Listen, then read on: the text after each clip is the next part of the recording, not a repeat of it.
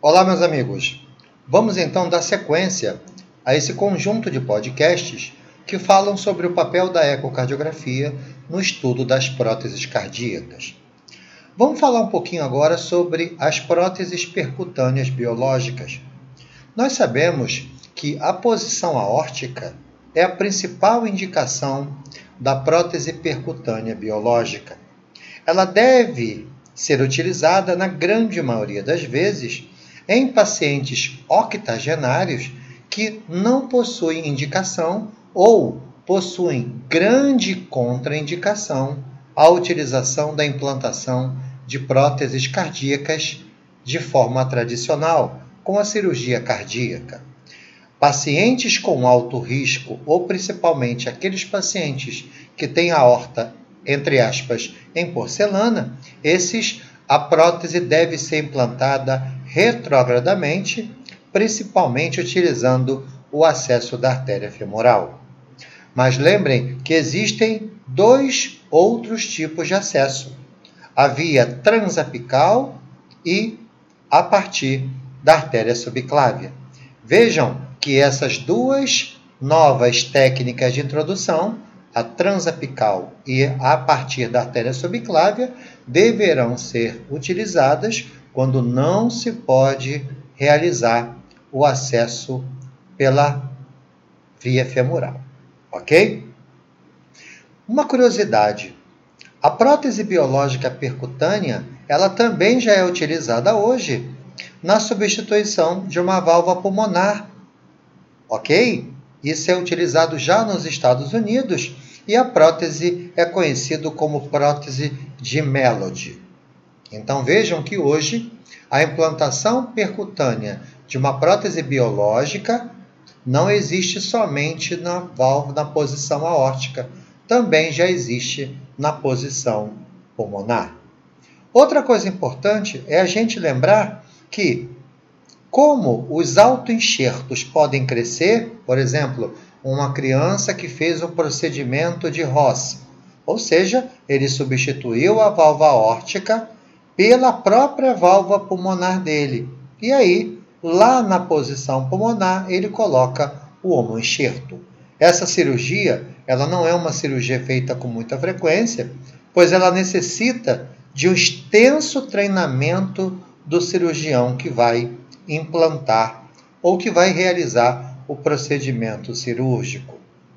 Mas lembrem que o procedimento de Ross é uma boa alternativa, como eu já falei anteriormente, para pacientes jovens, principalmente aqueles que não querem utilizar o anticoagulante. Lembrando que o autoenxerto pode crescer nessa situação, o que o torna particularmente apropriado quando implantamos isso em crianças, buscando reduzir a necessidade de reoperação durante a fase de crescimento. Lembrem que existe também as válvulas sem suturas, que são válvulas que foram desenvolvidas na expectativa de reduzir o tempo de circulação extracorpórea em pacientes de alto risco para cirurgia convencional e também facilitando o que nós chamamos na medicina hoje de cirurgia minimamente invasiva. As válvulas transcatéter, como eu já falei, são uma tecnologia relativamente nova para pacientes com alto risco na cirurgia convencional. Vejam, as próteses, como sabemos, são muito mais difíceis de serem examinados pela ecocardiografia do que as válvulas nativas. Os folhetos são pouco refringentes em comparação com a estrutura de suporte, que pode dificultar a visualização dos folhetos. Quase sempre é possível se observar os folhetos, observar a abertura e fechamento deles, assim como utilizar uma visão mais ampliada na identificação do movimento das estruturas protéticas. Lembrem que o primeiro sinal de degeneração de uma prótese é o espessamento dos seus folhetos, e ele pode ser o marcador inicial da degeneração protética. Lembrem, as próteses são naturalmente estenóticas em relação às válvulas nativas. Vejam, as próteses biológicas, elas também são um desafio em termos de visualização. E aí é muito importante que eu esteja atento em relação à obtenção dos gradientes protéticos e também em relação à área valvar protética. Vejam, os gradientes fisiológicos para cada paciente vão variar em função do tamanho da prótese e também em relação à área de superfície corpórea do nosso paciente. A maioria das próteses biológicas apresenta uma pequena insuficiência protética. Isso é totalmente fisiológico.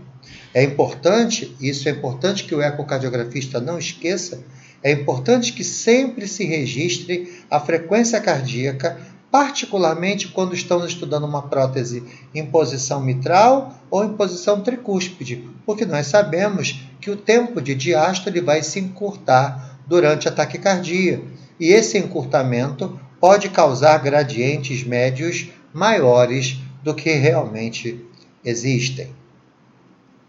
Lembrando que o método bidimensional ele vai identificar as hastes, vai observar o anel de inserção e vai identificar a abertura, a textura e a mobilidade dos folhetos da prótese. Lembrando que as próteses sem stent são mais difíceis de identificar porque elas têm cúspides mais finas, se parecendo demais com uma válvula nativa.